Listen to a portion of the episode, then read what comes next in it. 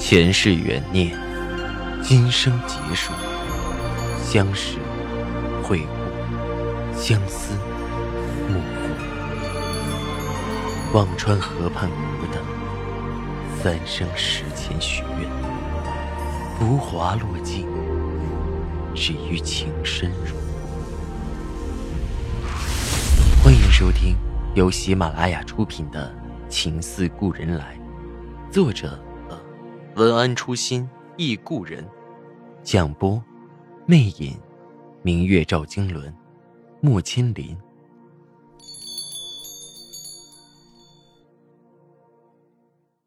第二十三集。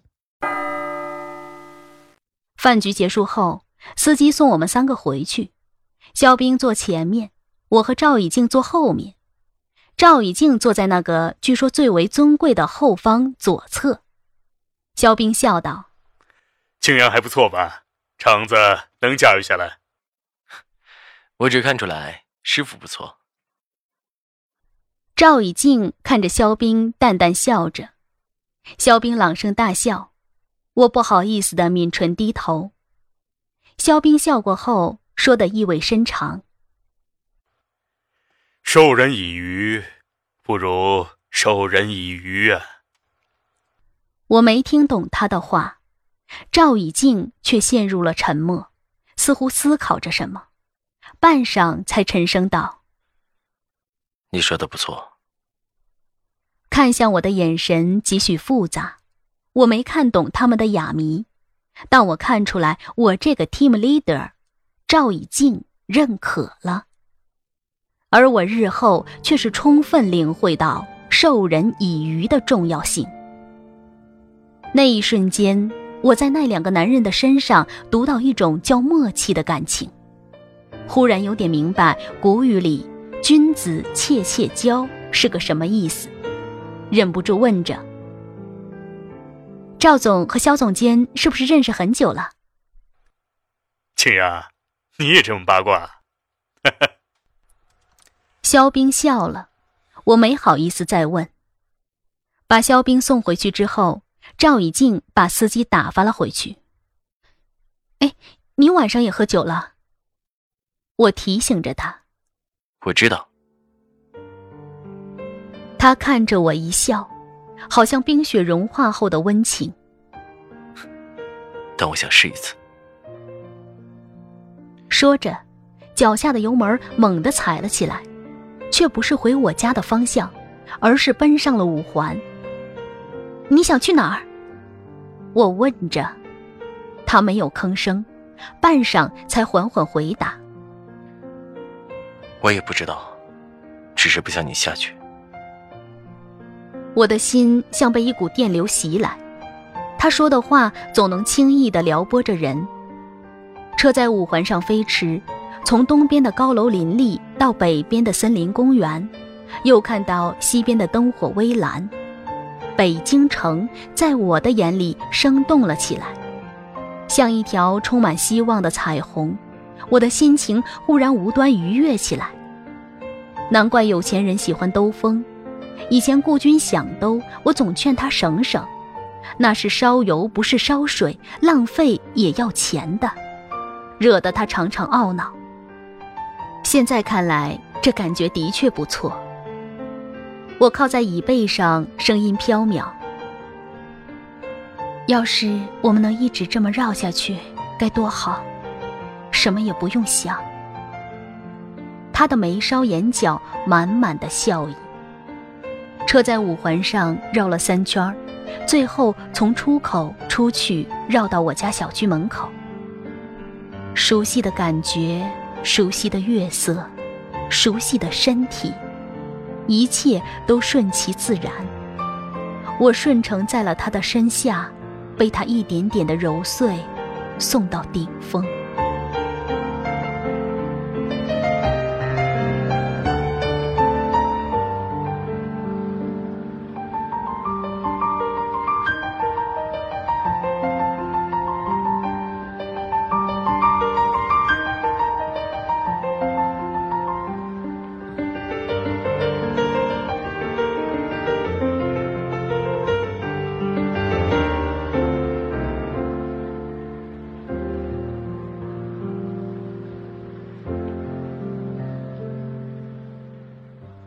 每次他的情感都来得如洪涛激流一样，吞噬的我没了理智，但清醒后的我，又有些茫然。我不知道我和他算什么，只是有了他，我不怕了孤单，我感觉到了快乐。也许这点快乐是我那段日子唯一的救命稻草。我也拼命安慰自己的良知，我没抢青莲的男朋友，他还是他的，我我只是借一下，借一下就好，我会还的。他把我送到楼下，却看到了刚从我家出来的顾军。很久不见，顾军瘦了一些，看到我和赵以静并肩而立，顾军的神色有些古怪。和我说着：“妈有些累，我把暖暖送回来了，刚睡着。”婆婆有我这里一把钥匙。赵以静在看顾军的一刹那，脸已经变得阴沉。听到顾军那声“妈”，轻哼了一声，对我说：“青瑶，你该上去了。”我说了声再见，快步上去看女儿。身后的两个男人，我没再听到动静。我上楼一看，暖暖睡得很熟，我放了心。手机忽然响起，顾军的短信：“你和赵以静什么关系？” 可笑，我和他什么关系？关他什么事？我没回。过了一会儿，又一条。他是不是那个男人？我的心咚的一声，忍不住回了一条。关你什么事？很久没有声音，过了半晌又响起。你是不是看上他的钱？由得我是好脾气，看到他这一句也气得七窍生烟。这么看来，倒是我为傍大款抛夫弃子，什么意思？我狠狠地把手机关机，这个世界终于清静了。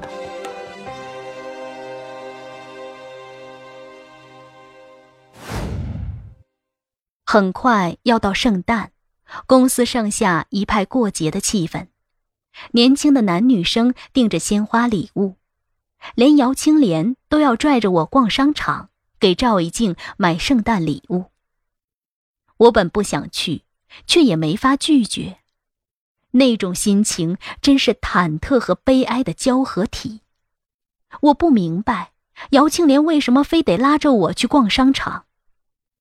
他是要花血本给赵一静买礼物，而我给顾军买衣服。从没超过一千五百元，根本没有参考价值。走了半天，我累得脚底起泡，还没有选到合适的。我喘着气：“啊，你到底有没有谱啊？要买什么呀？”你急什么嘛？待会儿回去把银泰那个爱马仕的皮带买了。青莲笑眯眯的。我早就看好了，啊，早看好还使劲逛，使唤劳动力啊！我叫苦连天。姐，我现在呀特别享受给他买东西的过程，想着的是在给他挑东西，心里呀就甜丝丝的呢。青阳的脸上一副幸福的憧憬。我的心又开始隐隐作痛，我不知道该说什么，半晌才结结巴巴问着：“那他对你好吗？”青莲想了想，叹口气：“我不知道，有时候觉得他心不在焉的。”说完，眼神澄澈的看着我：“哎，你说。”他会不会还有别人呢？我心里一紧，有些不安。应该不会吧？青莲转而笑道：“也是，他逢场作戏不少呢。但是愿意当做女朋友的，连兵以后只有我呢。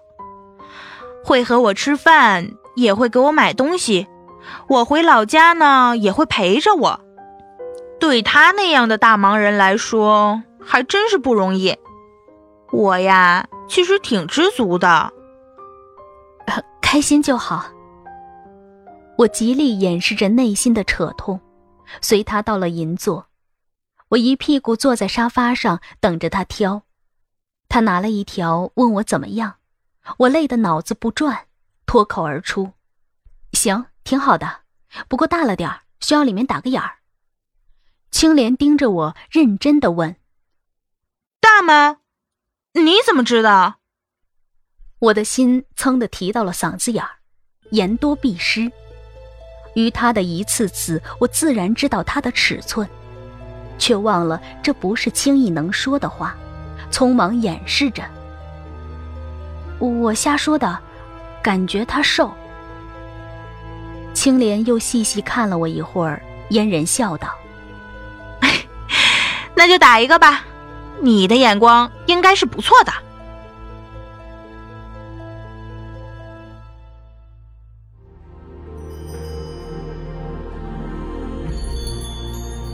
您正在收听的是喜马拉雅出品的长篇穿越小说《情似故人来》。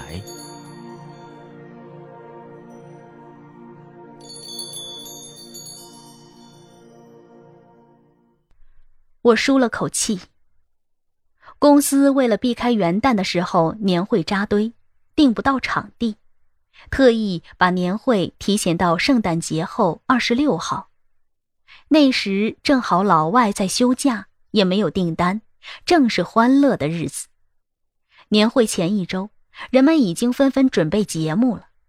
同屋小马问我表演什么，我笑笑：吹拉弹唱不会，琴棋书画不懂，一个烟熏嗓还能做什么？小马提议：宋姐，要不你参加我们幽默剧吧？我都这岁数了，哪演得了你们年轻人的时髦戏？我忙摆手。小马看我坚持拒绝，也没有再说。却是下午的时候，青莲又来找我。我的亲姐，幽默剧缺人呐，救场如救火，我求你了，你就出马吧。你让我上场才是砸场子，我坚决不干。我从小到大就没有什么表演天赋，看我依然坚决，青莲有些愁眉不展。我找了好多人都不演，求求你，你帮帮我吧。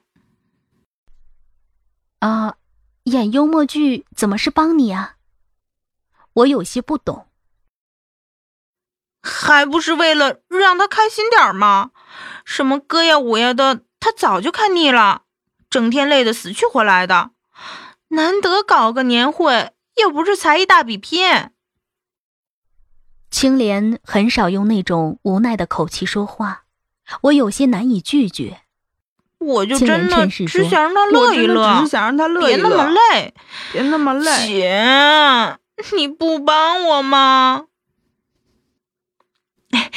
其实很简单的，你的角色就三个动作，三句话。只不过这公司里的小女孩觉得那是反面人物，都不愿演。我想了想，道：“啊，那我先试试。”和他们彩排了几天，幽默剧是改编的《灰姑娘》的故事，情节用滑稽喜剧的形式，人物造型夸张，台词用时下网络词汇。水晶鞋变成了波波鞋，王子换成了当代屌丝，灰姑娘辛德瑞拉也是女汉子，博大家一笑而已。我演的是灰姑娘可恶的姐姐，削足适履，穿着水晶鞋假扮灰姑娘去王宫里见王子的那位。动作就三个：开头用平底锅打可怜的灰姑娘，中间哭着说我要穿波波鞋，结尾对王子说打败我的是吴邪。排了几天，大家情绪都很高，因为每个人都很有搞笑的动作和台词。只是我还稍稍有点放不开，但凑数的配角影响也不大。年会的地点在某个温泉度假山庄，山庄后还是个国家森林公园。下午两点就赶去签到，领导致辞，各种颁奖。那一天很惊喜的看到了董事长赵信如老先生，也参加了年会致辞。之后就是演出正式开始。并不大的舞台和观众几乎零距离，不到这个时候，不知道身边藏龙卧虎。徐云原来是拉小提琴的高手，一曲《梁祝》余音绕梁；乔蕊的蒙古舞跳得婀娜多姿；技术部的小李唱的《忘情水》和刘德华不相上下。高手果真在民间。快四点的时候，我们那个幽默剧准备上场了。剧务小马扛着新鲜出炉的衣服赶了过来。刚取回来，这衣服按小时收租借费，我掐着点儿呢。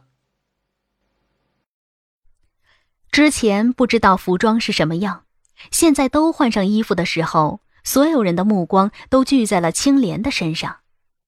那件辛德瑞拉最后亮相的公主裙实在太衬她了。青莲本就肌肤瓷白，再穿上蓝色的裙子，上面的亮片映衬的青莲简直就是神话里走出的神仙妃子。我去，李嘉欣也比不上莲姐啊！小高快流口水了，大家哈哈一笑。